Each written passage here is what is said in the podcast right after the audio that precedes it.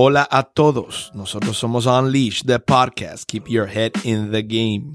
Hablamos sobre el sudor, la pasión, el dolor y la mentalidad requerida para ganar en cualquier juego que estés jugando.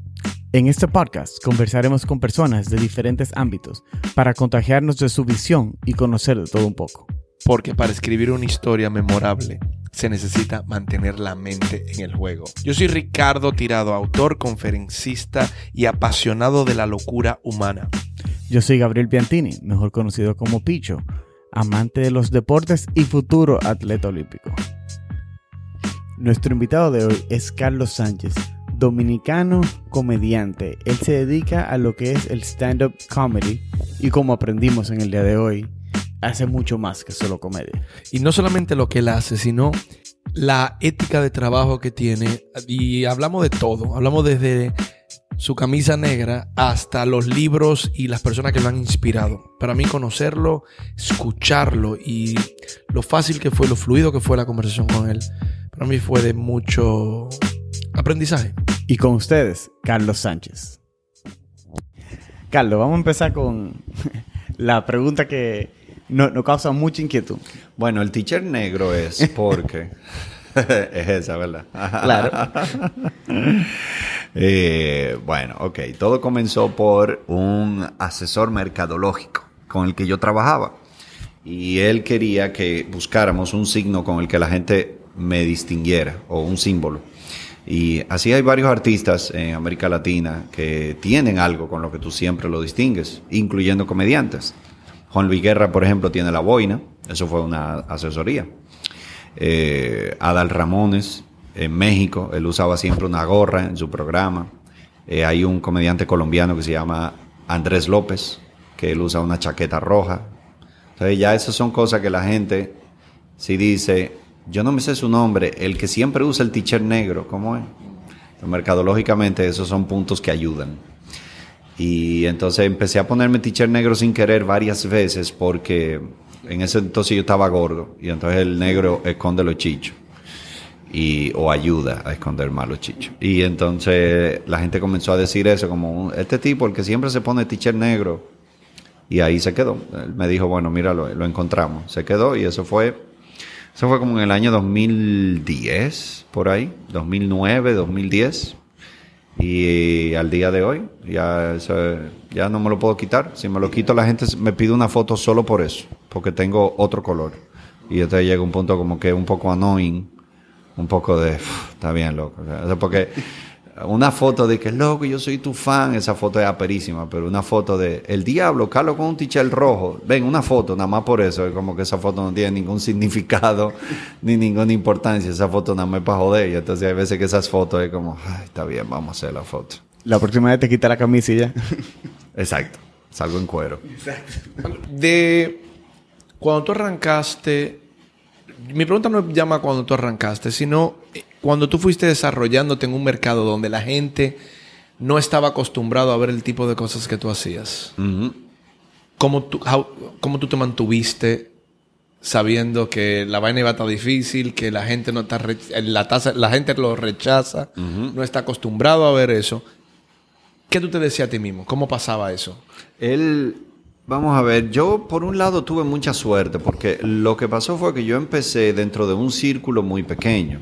Yo tenía la suerte de que yo no tenía muchos compromisos ni responsabilidad en ese entonces. No estaba casado, no tenía hijos, no eh, vivía con mi madre, o sea que me mantenían básicamente. Y eso me dio mucha libertad, que debo reconocerlo.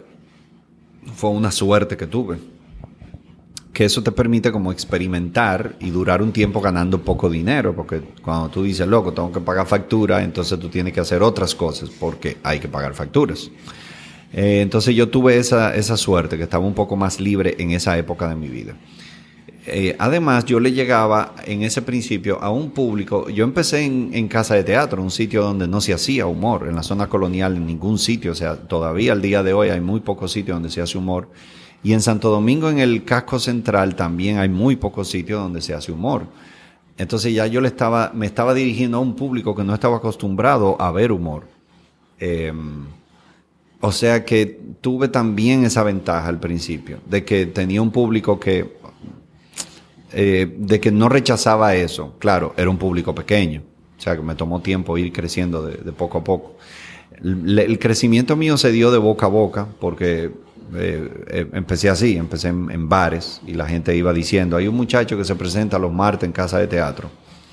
Y a diferencia de los humoristas dominicanos que tradicionalmente empiezan en la televisión, cuando se hacen buenos y populares en la televisión, lo contratan para hacer shows, entonces lo hacen al revés. Yo decidí emular el, el modelo gringo y británico, donde tú eh, te, fogueas en bares y en clubes y en teatros, noche tras noche, hasta que un día ya tú eres muy bueno y te llama un programa de televisión.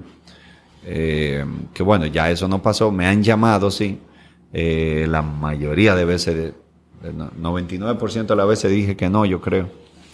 Y, eh, pero, pero ya hoy en día, ya como está la televisión y el radio eso, no, aquí no pasa eso de que te llaman, ven, que tú tienes talento, yo quiero que trabajes para mí. Eso se da más en otras culturas. Eh, pero bueno, sí, de ahí salieron otras oportunidades, como el cine, por ejemplo. Y, y, así. Ya ni me acuerdo cuál fue tu pregunta. Tranquilo. Me puse a hablar y se me fue. Y cuando tú empezaste, ¿quiénes eran de tus eh, modelos a seguir en la comedia? No tiene que ser aquí, puede ser de Estados Unidos, donde no, tú. En realidad fueron casi todos de Estados Unidos, podría decirse. Los principales fueron eh, Seinfeld y Bill Cosby. Eh, eran además las dos referencias. En ese entonces no había tanto YouTube y entonces yo lo veía a ellos en televisión, The Cosby Show y Seinfeld. y Seinfeld. Seinfeld lo veía más porque Seinfeld tenía un pedacito de stand-up al principio y al final. Siempre. Y entonces así yo podía ver un poco qué, qué era esto y cómo se hace esto. Eh, después de ahí entonces empecé a indagar más en lo que es stand-up y en ese entonces para tu ver stand-up tú tenías que casi siempre comprar un DVD. Eh, porque, bueno, se descargaban cosas, pero yo no era tan bueno en eso. Sí, eran records, como lo... Sí, Exacto. yo descargaba pedacitos de dos minutos de, de, este comediante, de este comediante, pero ya cuando yo decía, wow, yo quiero conocer más de este comediante, tú tenías que ir a Amazon y comprar un DVD. Digo, yo no era tan downloader, a lo mejor si yo hubiese sido un fiebre ahí descargando vaina por un tubo y siete llaves, pues no hubiese comprado nada, pero no era tan diestro en esa parte, ni lo sigo siendo. Entonces yo compraba un DVD. En ese entonces, mm, influencias fuertes que recibí fueron Eddie Izzard, de, eh, o Eddie Izzard, ah, me enteré el otro día que se pronuncia, de, este, Inglaterra. Eh, en Estados Unidos vi mucho a George López, eh, de Canadá a Russell Peters, luego de Estados Unidos a Pablo Francisco. Eh, ¿Quién más yo llegué a recibir como influencia? Pasó un tiempo, pero en todo esto mi mayor influencia siempre fue Bill Cosby. Yo sigo pensando que él sigue siendo el mejor de todos los tiempos. Para, En comedia. en comedia. claro. Su vida personal es un desastre, lamentablemente. Pero en comedia yo sigo pensando que al momento de pararse en una tarima, nadie, nadie está al lado de él. Él, él está ahí arriba. Y um, incluso lo considerado los mejores de los tiempos, algunos Richard Pryor, algunos George Carlin, pero yo sigo pensando que él sigue estando el, en el número uno. Y luego de eso conocí a Louis C.K. y esa sí también fue una Buenísimo. gigantesca influencia que recibí. Eh, así que tuve, sí, por ahí van mis influencias más grandes. Tuve la dicha de que pude verlos a, a los tres en vivo. Eso te iba a Pude, preguntar. ver, pude viajar a, eh, en, en Miami, vi a Bill Cosby.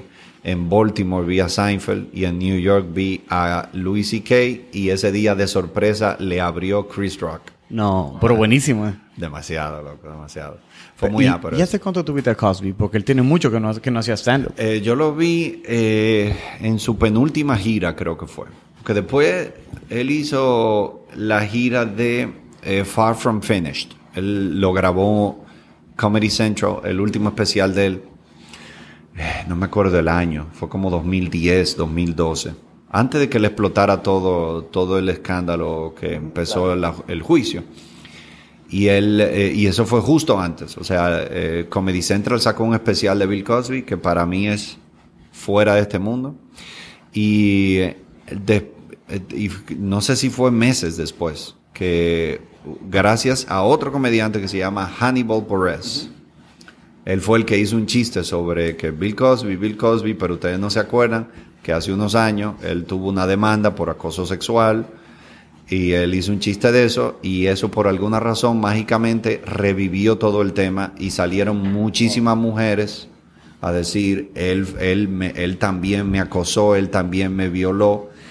Y, y por alguna razón, o sea, ese comediante fue el que revivió todo el tema y que finalmente ya llevó a Bill Cosby a la cárcel. Porque hubo un escándalo a principios de los 2000 que parece que se apagó rápido, parece que pagaron y todo se apagó rápido.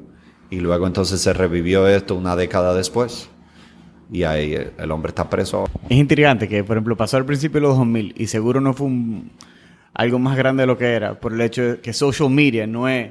No era lo que fue cuando Hannibal Buress eh, eh, hizo el chiste. Interesante, eso es verdad. Es probable que haya, hay- haya sido esa la razón. Sí, era todo eh, Google, básicamente, en ese entonces. Google, Yahoo, en ese entonces los buscadores. Pero yo creo que en ese entonces ni Facebook estaba. En el 2000. 2007, exacto, ¿no? Facebook no estaba, estaba Hi-Fi, estaba MySpace y no eran como sitios de distribución de noticias, Claro. ¿entiendes? Entonces, ah, eso fue. Hay algo que para mí, yo siempre he mirado de ti, fue que tú te hiciste camino donde nadie estaba haciendo ese camino que tú hiciste. Sí, Para ponerlo así. Sí. Y tú dices mucho de la influencia que tú tuviste. Ahora, tú tenías alguien que era como un mentor, un I wanna be, o sea, alguien que te decía, mira, dale por aquí o dale por allá. Yo tuve amigos y familiares que me apoyaron, sí, adelante, pero quizá lo que más me ayudó fue que en la época que yo empecé a pensar en esto, eh, yo escuché una entrevista de Seinfeld, entonces a él le preguntaron por qué hay tanta gente que hoy en día fracasa en el intento a la comedia. Y él lo que respondió fue que, que en la época que él empezó, que fue en los años 70, nadie pensaba en hacer una carrera de la comedia. Tú simplemente era, eran gente que lo único que querían era estar encima de una tarima haciendo reír a un público. Y a partir de ahí comenzaban a suceder cosas. Empezaban a llamarte para cine, para televisión, pero tú simplemente querías estar haciendo chistes. Y luego, el primer libro que yo compré de cómo hacer comedia se llama The Comedy Bible, eh, escrito por Judy Carter. Ella explica que eh, los pasos para seguir una carrera en la comedia son eh, hazte bueno, date a conocer y cobra. ¿Entiendes?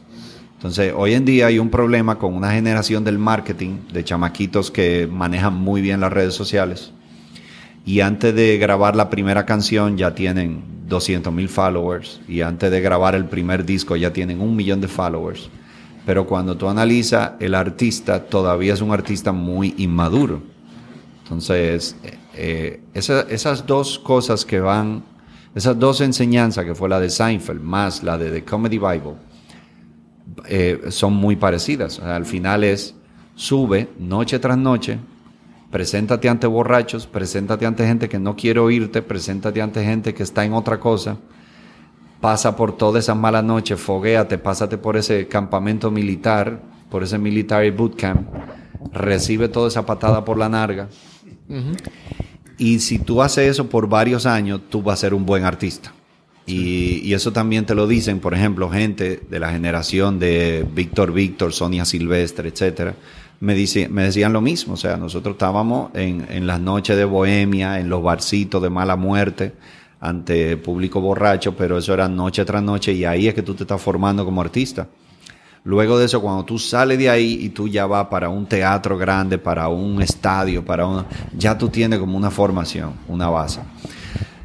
Entonces, eh, eso fue lo que me... Esa influencia, esa, esa enseñanza fue la que me dijo, ok, pues yo simplemente quiero buscar sitios donde me den la oportunidad de presentarme. Yo sí iba como un poquito enfocado de, ok, ya yo escribí suficiente material para hacer un show solo mío de mis monólogos. Entonces ahí fue que ya yo alquilo casa de teatro, voy a la prensa, hago, o sea, yo tenía, yo estaba como un poco enfocado medio en carrera, pero yo sé que el foco principal era presentarme mucho. Eh, que eso era lo que me iba a hacer bueno. Y, y no sé, y a partir de ahí eso fue lo que pasó, o sea, de- y eso yo lo pongo como ejemplo cuando yo doy clase de comedia. De que eh, yo recuerdo la primera vez que yo empecé, eh, o sea, cuando yo empecé a presentarme en casa de teatro, que ya empezaba, cada noche yo veía una mesa de gente diferente. Se veía que la voz se estaba regando, pero yo simplemente quería seguir presentándome. Entonces ya tenía la obligación de escribir material nuevo porque ya yo tenía un público que quería ver algo diferente. Y, y una vez después de un show se me acercó un tipo y me dijo, mira, te quiero contratar para mi cumpleaños. Y, y fui a la sala de su casa y le hice chiste y me pagó tres mil pesos por eso.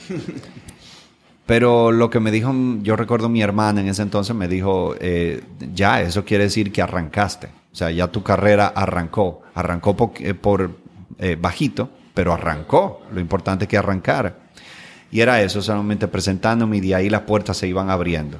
De ahí me llamaban como invitado para un programa de radio, invitado para un programa de televisión, me llamaban de un bar, mira, queremos hacer una noche al mes comedia, bueno, perfecto, me llamaban de Santiago, ya las cosas, las puertas comenzaron a abrirse después de eso. Y eso fue todo en la época que no había redes sociales. Y hoy en día, por ejemplo, cuando tú quieres hacer un, un show en teatro, un, un show propio, ¿qué tanto tiempo te toma practicar y preparar el material? No, preparar el material es eh, como diría un mexicano, un chingo de tiempo, eh, de- demasiado tiempo. O sea, yo, yo he sabido durar tres años para escribir un show nuevo. Lo que pasa es que en este país, eh, eh, en otros países también, eh, se te van presentando muchos proyectos en el medio, porque tú, si tú dijeras, ok, yo solamente voy a escribir estando, pues tú en un año lo puedes hacer, que es lo que hace Louis C.K., que tenía, o hacía un show diferente cada año, era por eso, porque él se enfocaba en solo hacer eso. Eh, Si no me equivoco, él está que sacando uno nuevo ahora también. Ah, buenísimo. Lo que pasa es que él es un animal, él es eh, fuera de este mundo, él es otra cosa. Y él es admirado por todos los comediantes por eso, por, porque él es demasiado prolífico. Él, él hace demasiado trabajo rápido. Pero, pero él es un tipo que yo sé que él es extremadamente inteligente y por eso él puede sacar material tan rápido. Porque mientras él va sacando todo ese material, él, va- él iba escribiendo, dirigiendo, actuando y editando su serie de televisión él mismo. Él hacía las cua- los cuatro papeles porque era un show de poco presupuesto. ¿Él la dirigía también? Él dirige, edita, actúa y escribe. Entonces él lo que hacía era que él, se pagaba por cada papel el mínimo según el sindicato de actores, sindicato de escritores, de editores. Y él se pagaba la tarifa mínima. Y lo que sobrara era, o sea, el dinero que produjera ya esa era su ganancia, pero él para no cargar mucho la producción, él, él se pagaba el mínimo de los cuatro empleos. Entonces, eh, a donde iba con esto es que, me olvidó. Lo del material. eh, sí, lo de material, exactamente. Entonces, claro, pero aquí en el medio se me presenta una película, o se me presenta una obra de teatro, o me voy de gira a Estados Unidos, y entonces ya ahí tú paralizas. Pero en los momentos que yo me pongo, ok, yo voy a escribir todos los días, yo, al, yo puede ser que en un mes yo, yo escriba 15 minutos, quizás 20 minutos. Lo que quiere decir que en varios meses de varios trabajos de, de- de, trabajo fuerte, tú puedes llegar a tener una hora, una hora y quince, que es lo que dura un especial. Y- Pero es que uno casi nunca tiene ese tiempo. Y después que tú tienes el material, o sea, practicarlo over and over again para que te dé como Yo- tú quieres que, o sea, Eh, yo lo que hago es que voy a sitios de sorpresa. Esta noche creo que voy al comedy, por ejemplo, eh, que estoy terminando una rutina y, y entonces ahí yo lo grabo con el celular, el audio. Y entonces luego de camino a mi casa en el carro yo lo voy oyendo. Y ahí me doy cuenta en qué pedazo las risas no fueron muy fuertes. Y esos pedazos entonces yo o lo quito o lo arreglo. Eh, y ya, y eso es todo. Y así lo hago varias veces, no lo hago con la primera. Eso es mucha. Eso, eso depende. He tenido rutina que, como la de la energía nuclear. ¿La oyeron esa? No, no. ok. Bueno, eh, la energía nuclear, esos, am, esa yo la hice de, de la primera. Eso es una excepción. Eh, yo un día llegué con una idea y prácticamente la hice y yo no le he cambiado nada desde ese día. Pero la mayoría de las veces no, la mayoría de las veces tengo como que la idea cruda. Eh, las primeras veces que lo voy diciendo estoy un poco torpe, porque tengo como las ideas desorganizadas en la cabeza. y el timing es muy Y- importante, ¿no? ajá, y hago mucho. eh, eh, o sea, lo que le quiero decir es, o sea, porque todavía están como muy crudas las ideas. Pero yo sé que de la única forma que van mejorando es, después que yo lo hago dos o tres veces, ya entonces la frase me sale más limpia, que eso ayuda para que el chiste funcione. Y, y entonces, bueno, ya ahí yo recopilo cinco minutos, diez minutos. Yo digo, ya, esa rutina está chévere la dejo ahí guardada y después 10 minutos más, 10 minutos más, hasta que ya yo tengo una hora y pico. Y ahí viene la segunda parte del problema, que es cómo yo organizo todos esos temas que ya están listos, pero todos por separado. Ahora como yo los organizo juntos para que parezca un solo show. Con qué rutina comienzo, con cuál termino, eh, cómo, cómo enlazo un tema con otro, etcétera, etcétera. Que no se vea forzado, que no se vea... Eso es uno de los problemas mayores de los principiantes. Que hablando de eso, y te meten un tema que no es de eso. Claro. pero no saben en realidad cómo hacerlo, pero eso al principio todos cometemos ese error. Eso es como Dave Chappelle, uno de los últimos eh, especiales que él hizo, que él empezó con el bit que él dice que él puso mucha idea en un fishbowl y él lo sacó.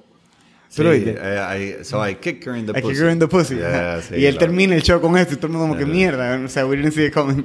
En serio, eso fue... Ese, ese- esa rutina es maravillosa. Maravillosa. A ver. Ahora, en la comedia es un poco, bueno, me imagino, es un poco difícil porque ustedes están muy expuestos y más al principio probando material. O sea, ustedes tienen que tener también, Sí. o sea, piel gruesa, o sea, thick skin, como le dicen. O sea, ustedes tienen que... Y saber que si alguien le... Un heckler lo está molestando... O sea, Sí. no es fácil. Eh, la primera media hora eh, de un comediante es una de las cosas más difíciles del mundo. Eh, porque es la época en que más perseverancia requiere, porque tú estás escribiendo material que probablemente la mayoría de eso va a ser muy malo, y eso es normal. Entonces requiere de mucha paciencia y perseverancia, te va a ir mal muchas veces. Louis C.K. dijo una frase muy buena de que tú solo vas a lograr hacer shows buenos pasando por muchos shows malos. Eso nadie te exonera de eso, y nadie se ha exonerado, ningún comediante en la historia del mundo. Eh, eso por un lado, y eh, ¿cuál era la pregunta? Si yo siempre me pierdo hablando. ¿De qué estábamos hablando? No, te estoy hablando, no, te estoy hablando de, lo que te toma, Ah, cómo sí. llegar. Claro, y otra cosa que pasa es que ahora, muchas veces yo hago un show y el público no me está respondiendo bien con un tipo de material y ya yo tengo una biblioteca grande de chistes. Entonces yo, ok, pues déjame probar este tema y a lo mejor, pum, ahí prendí. Pero un comediante principiante no tiene esos recursos. Muchas veces un comediante principiante tiene media hora y ya. Y si esa media hora no funciona, se murió. Eh, entonces sí, eso es de las cosas. Y con el tiempo tú como que vas aprendiendo a manejar, ah, esta gente no funciona. Ah, Por ejemplo, el sábado yo tuve, hice un show en una boda donde las bodas a veces son peligrosas porque hay veces que la gente está como muy fría, muy sentada, muy...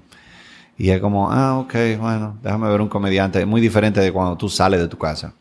Y es solo para ver un comediante, ya tú te creas esa emoción dentro de ti. Pero tú vas para una boda, has tomado una copita de vino, hablando, compartiendo en una mesa con gente que tú no quieres sentarte, pero te sentaron ahí.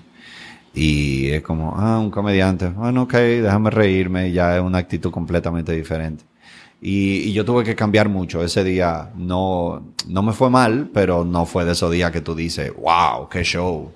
Entonces, o sea, digamos, pasé con buena nota y se acabó. Y, y una cosa, porque yo te estoy escuchando y, obvio, me imagino que la pregunta te la han hecho mil veces de pasar de abogado A comediante. a artista. Porque Ajá. no, no podemos decir que tú eres un comediante. Ah, Y, por, y, y- y escuchándote hoy, tu ética de trabajo me deja saber mucho de, gracias. de que, de que tú estás, no, cuando tú dices voy a hacer esto, no hay manera de tú parar. Y yo creo que es una cosa que yo me he admirado de ti.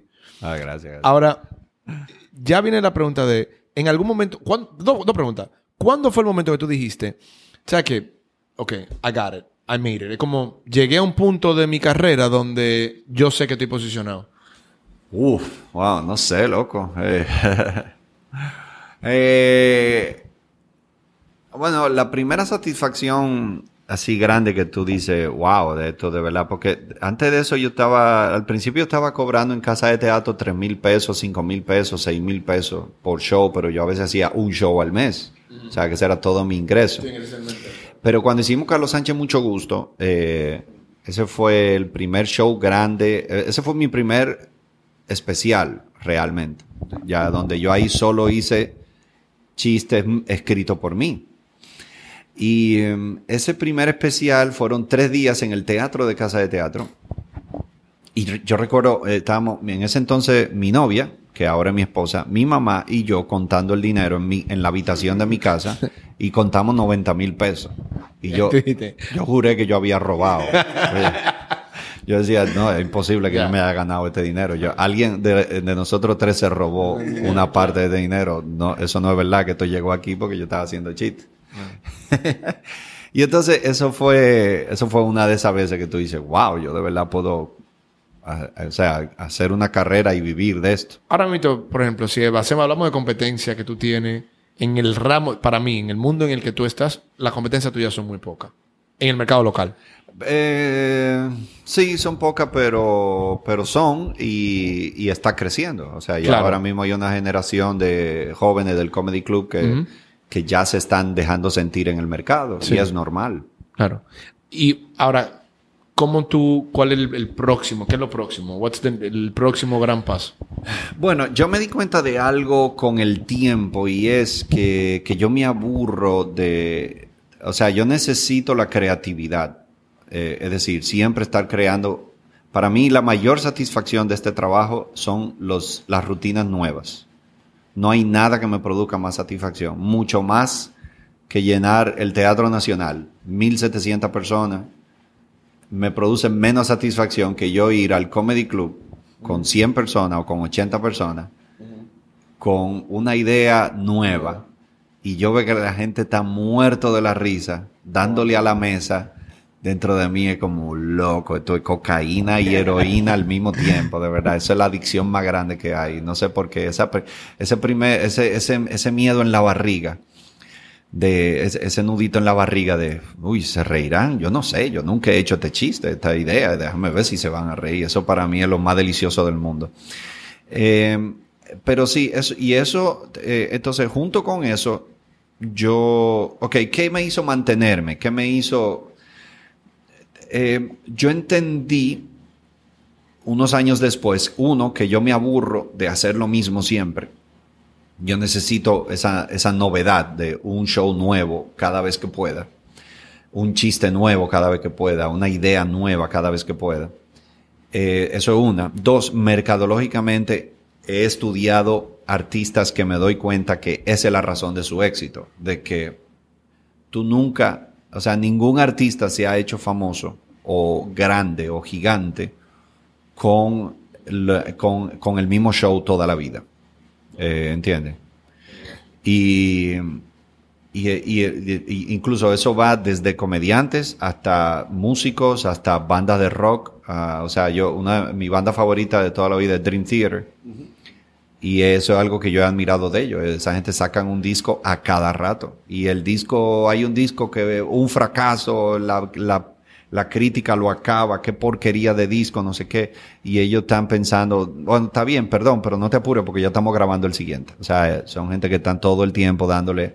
nue- y eso para mí es una influencia porque eh, y, y- también he visto el caso de- de artistas que están toda la vida con el mismo show, que tienen años y años y años, y en un momento ven como su carrera se va estancando. Y, y como que el que lo ve de afuera lo ve tan claro. Y uno dice, loco, es obvio. O sea, eh, cambia tu show, escribe material nuevo, escribe canciones nuevas. Ya la gente se hartó. Porque es que, por ejemplo, no sé, viejo, o sea, Silvio Rodríguez, la excusa para él hacer una gira nueva es un disco nuevo. Claro, ahí él va a cantar ojalá, porque si no lo matan. Pero, y sí, ojalá, wow, qué escándalo, pero si el tigre va a cada gira, nada más con el ojalá y, lo- y las canciones de ese disco, llega un punto que las taquillas van a dejar de venderse. Entonces, ok, tú sal, haz tu disco nuevo, ahí tú le das ojalá porque la gente te lo va a pedir, pero tiene que dar algo nuevo, pues si no, la gente pierde una razón para seguirte. O sea, que a mí me pasó eso con, con uno de los comediantes que tuviste que gustaba mucho, con Pablo Francisco. Sí. Yo lo vi a él hace un tiempo ya en Miami. Yo estaba súper emocionado de verlo. Él hizo la misma rutina que él tiene años haciendo, la de, la de la voz de Schwarzenegger. Sí, sí. Y la rutina entera, Are todo el mundo. ready? Exacto. Ajá. Todo el mundo se la sabía. Ya yo la había oído mil veces. ¿Eso en ¿En cosas. qué año y- fue? Wow, eso fue recién mudado a Miami 2009-2010, más o menos. Eh, yo lo vi a él como en el 2007. Y, y sí, también. Digo, hizo muchas rutinas que no había visto.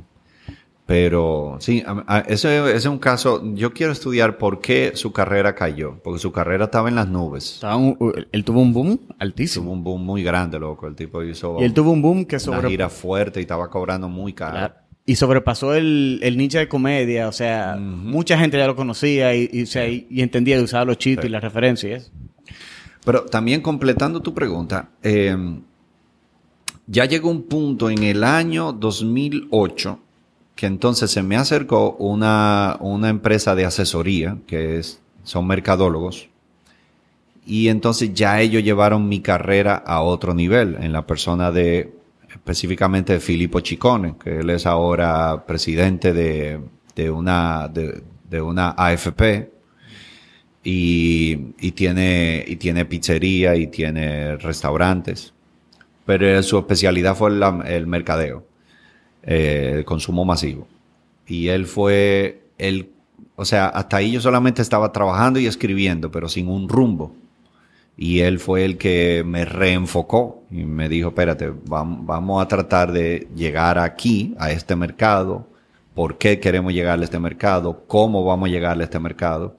Y ahí mi carrera dio un giro muy importante, muy grande. Y trabajé con él por nueve años aproximadamente. Y a partir de ahí fue que yo empecé a hacer más televisión, más cine. Empecé a hacer show ya con Cuquín, Boruga y Jochi Santo, que eran las referencias de, o son, perdón, los titanes del humor en el país. Y entonces de repente yo me veo con ellos en el escenario y yo dije, wow, ya esto, esto está en serio ya. Ya esto es otra cosa. Y todo, y todo eso fue gracias al, trabajo de él, a la, asesoría de él. Ahora nosotros hemos visto y, y el cavernícola que fue súper Ah, bien. bien, sí.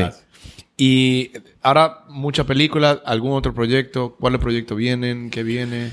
Eh, bueno, ahora empiezo. eh, hoy es qué? Hoy es 29 o 30. Hoy es 30, yo creo. Ah, sí. eh, sí, ahora estamos empezando una gira en eh, de mi show Greatest Hits, porque fuimos elegidos para el New York Comedy Festival. Y entonces eso me tiene súper emocionado y voy para Nueva York la semana que viene.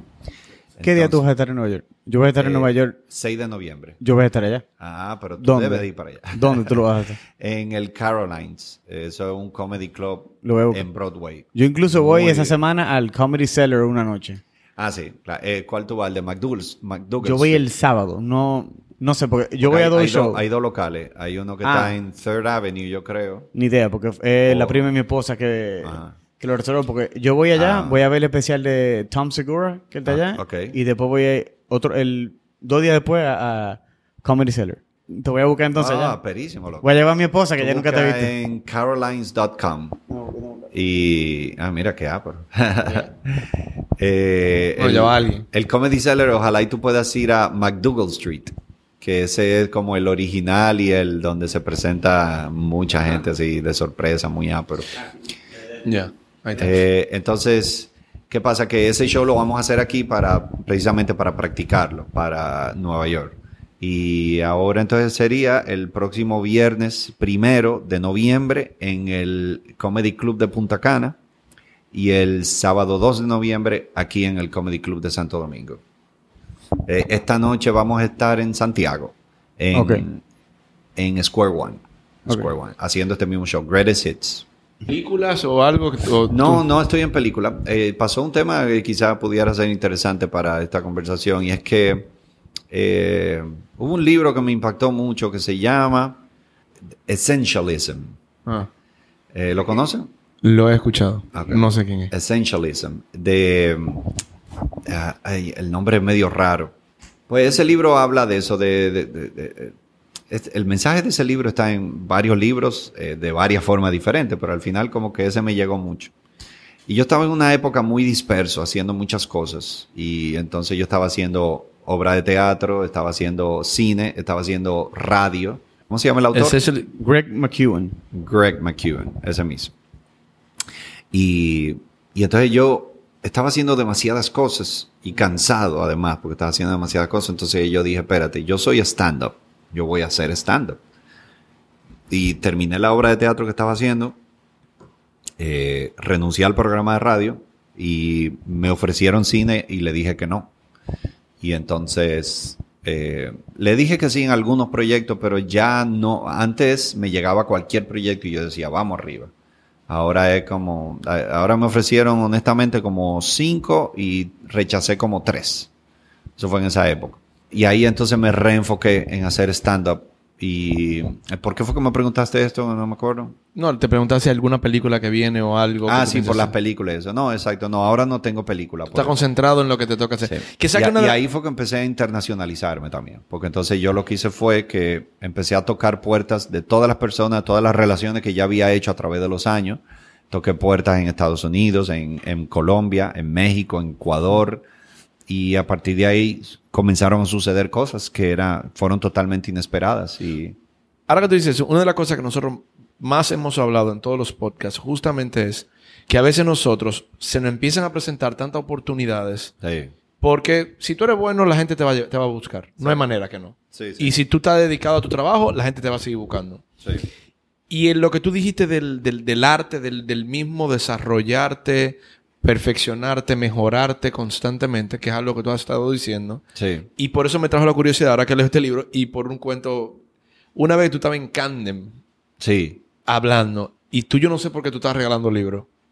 Ah, sí, sí, sí. Yo me gané uno de esos libros. Ah, qué pero ¿Cuál te le ganas? Eh, ahora estoy pensando si fue el embajador o el extranjero. Ajá, ajá. Pero fue. La carátula era verde.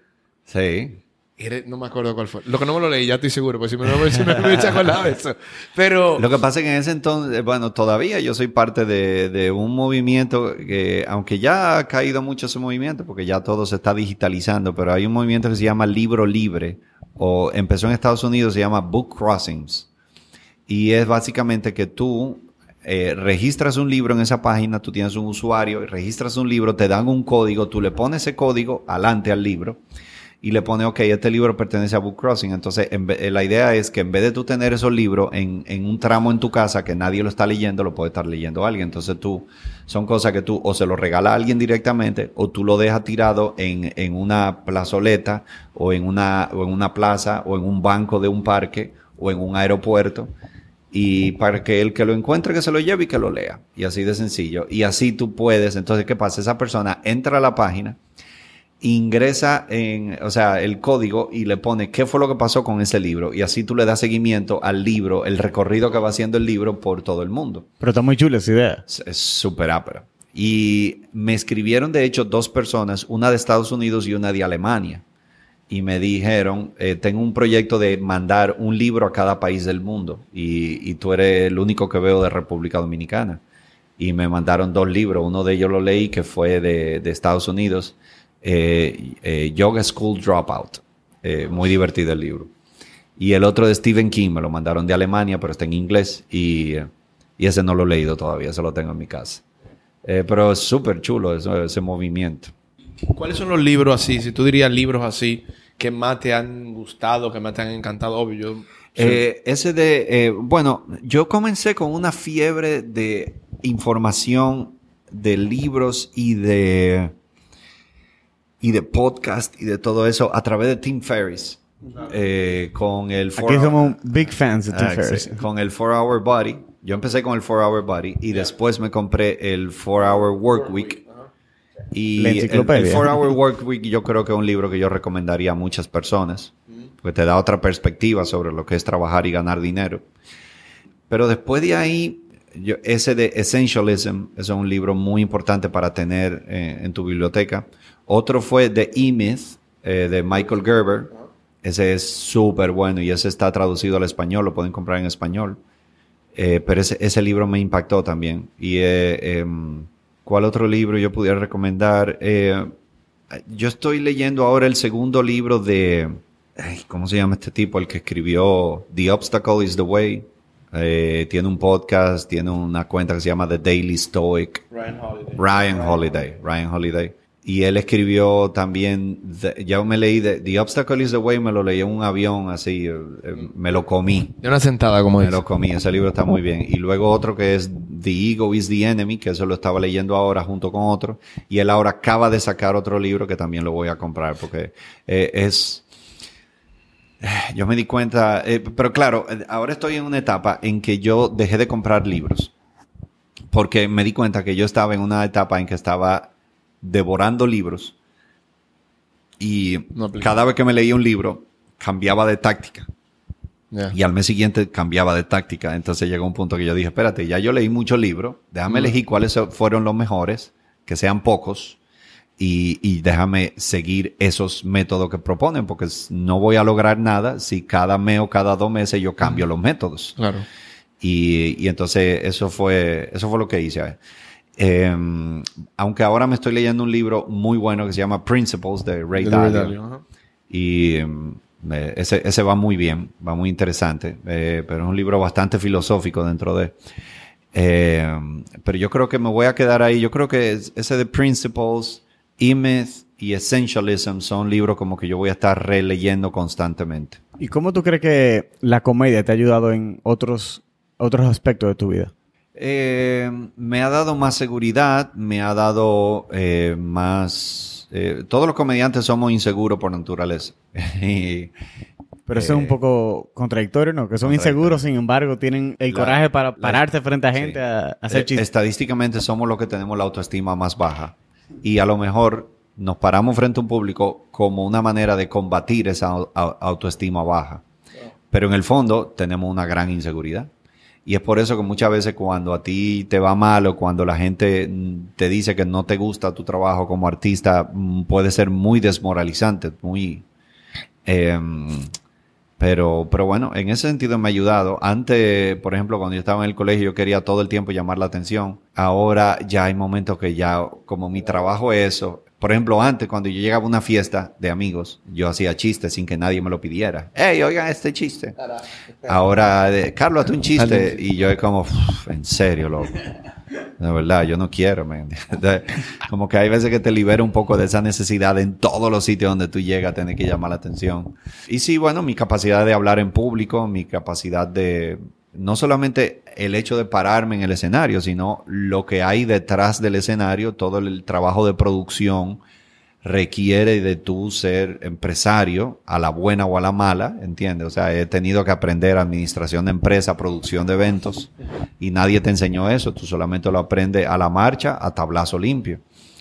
Eh, pero eso al mismo tiempo te despierta, te llega un punto que tú dices, ok, vamos para la próxima, ¿qué es lo que sigue ahora? ¿A quién hay que llamar? Fulano, ven, que yo lo llamo. Fulano, dime a ver, ven acá, yo necesito un teatro, ¿da? ¿en cuánto que tú me lo das? ¿Y por qué? No, loco, eso está muy caro, ¿entiendes? Entonces, eso antes yo no lo hacía, pero ahora tú tienes que aprender a hacer ese, ese tipo de cosas y eso te ayuda en la vida en general.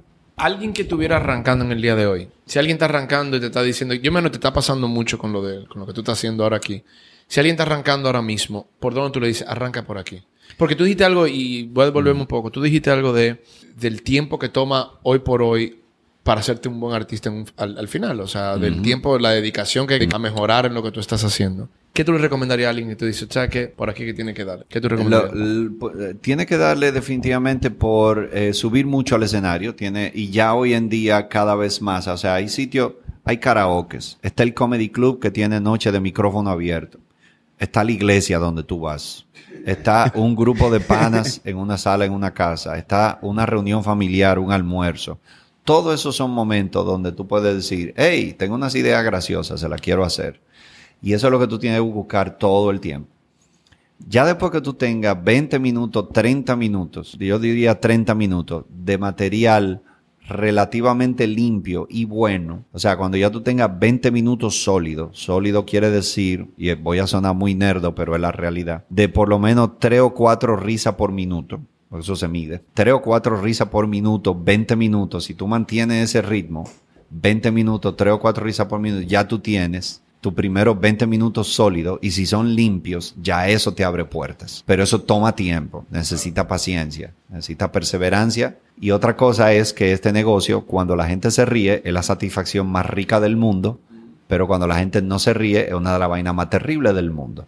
Entonces tienes que mentalizarte de que si tú dices, loco, no se rieron, esto sí es fuerte, yo no lo vuelvo a hacer, entonces ni empieces, porque te va a pasar. Te lo, este que está aquí te está diciendo que 100% seguro te vas a guayar varias veces o muchas veces en el peor de los casos.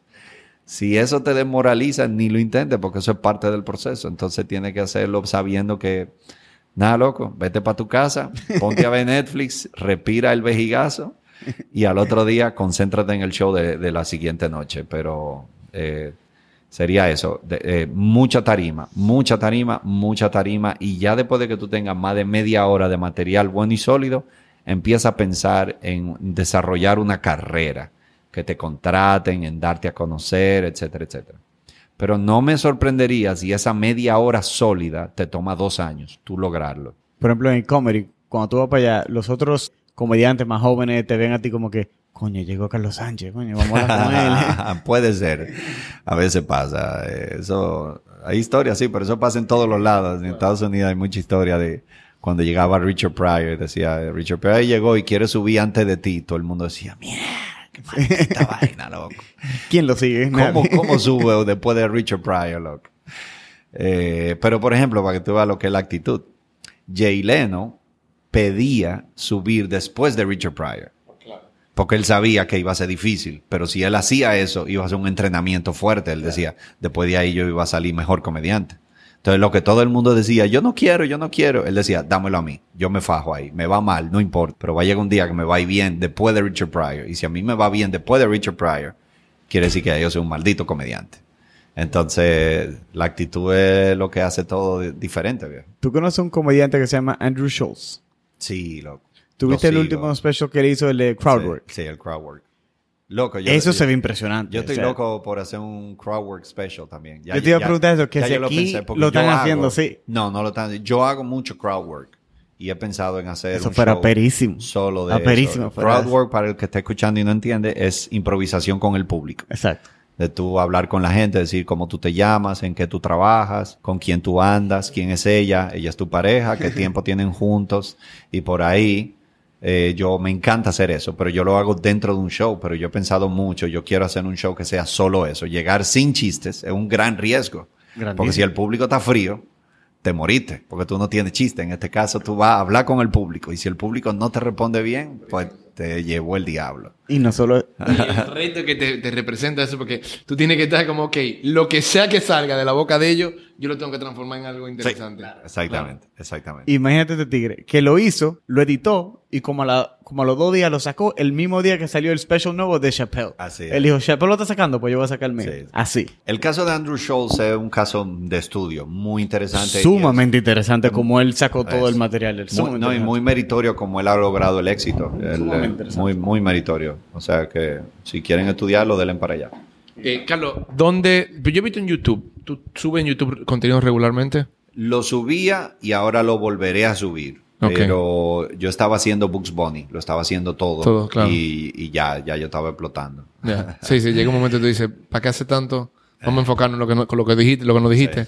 Hay que Bueno, enfocarse. pero de- de- eso era dentro de enfocarme. Yo decía, ok, el, el YouTube yo estoy seguro que me puede ayudar en el stand-up, porque yo subía pedacitos de stand-up, pero llegaba un punto que cuando tú estás produciendo los shows, llevando la contabilidad de la empresa, eh, y al mismo tiempo yo estaba literalmente grabando y editando los videos y subiéndolo yo, llegó un punto que yo dije, espérate, hasta que yo tenga la capacidad de crecer mi equipo para que alguien haga eso, yo no puedo seguir en esto. Pues sobre todo porque era un compromiso mensual, eh, semanal. Estaba Claro. subiendo un video toda la semana. Y la gente esperándolo.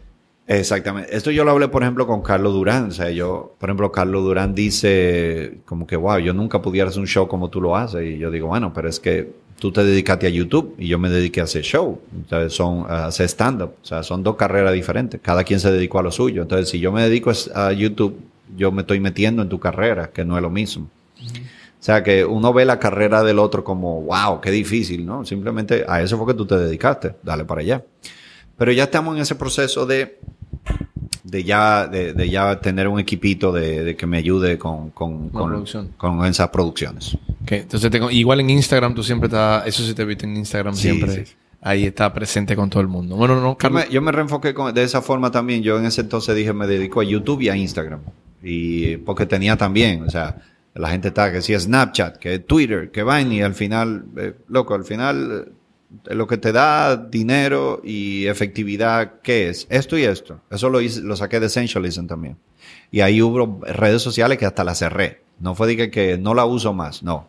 Agarré mi usuario y lo eliminé. Eh, entren, igual, aunque no subimos contenido con regularidad a YouTube, sí, sí subimos contenido a YouTube. Eh, eh, mi canal es Carlos Comic. Todo lo mío es Carlos Comic. La página web también Carlos Comic y el Instagram y el Facebook es Carlos Comic.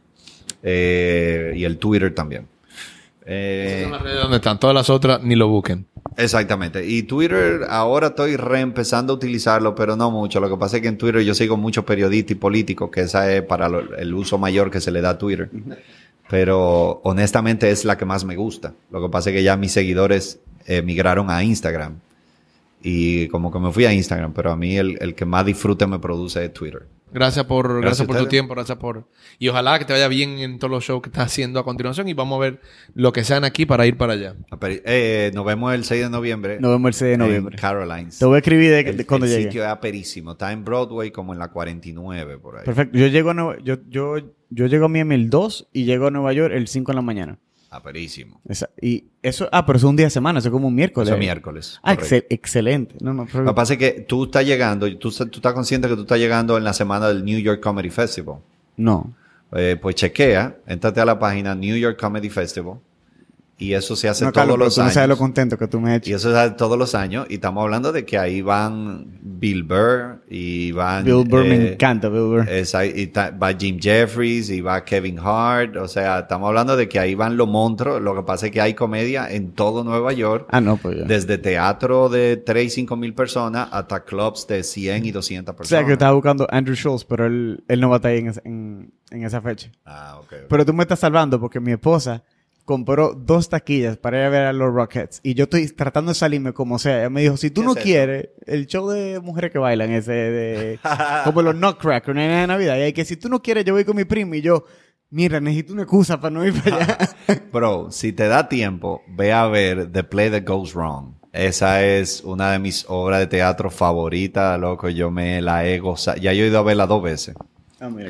Y, y esa es una obra de teatro donde todo sale mal, básicamente. Es un grupo de teatro que quiere montar una obra de teatro y ya tú sabes, todo sale mal. Se le olvida el texto, le dieron una- un puertazo a una, a una actriz y se desmayó y después tiene que buscar otra actriz. O sea, loco, es de, me- de morirse de la risa. Yo te digo mucho con lo del teatro y te he escuchado mucho. No, teatro no he hecho tanto, ni tengo tanta experiencia. Hice unos cursos en Bellas Artes, hice algunos cursos aparte de expresión corporal, de manejo de la voz, y mi esposa eh, fue actriz por mucho tiempo de teatro eh, desde el colegio. Eh, y bueno, y terminamos haciendo una obra de teatro juntos. Pero en teatro no tengo tanta experiencia. Pero sí eh, me he empapado en muchas cosas, sobre todo por mi esposa, que ya lo hizo por mucho tiempo y es amante del teatro. Mm. Ya te toca a ti eh, de invitado constante con ella, claro. Exactamente, sí. Claro. Está bien, ¿no? Qué bueno. No, gracias de verdad, Carlos. Gracias por tu tiempo. No, gracias a ustedes. por dedicarte y esperemos volverte a ver en algún momento cuando tenga algún otro proyecto también y seguir. tu No, nos vemos ahora en Greatest Hits. Coja para allá. Ahí Bueno, está. tú, tú me Yo ves no, en Santo te- Domingo y tú me ves en Nueva York. Exacto, eso sí. Ah. ¿Dónde es en Santo Domingo? En el Comedy este sábado 2. Perfecto. Y en Punta Cana el, el viernes 1. O sea que va a estar bien, bien, bien activo, va a tener esos días. tú. Full, de verdad.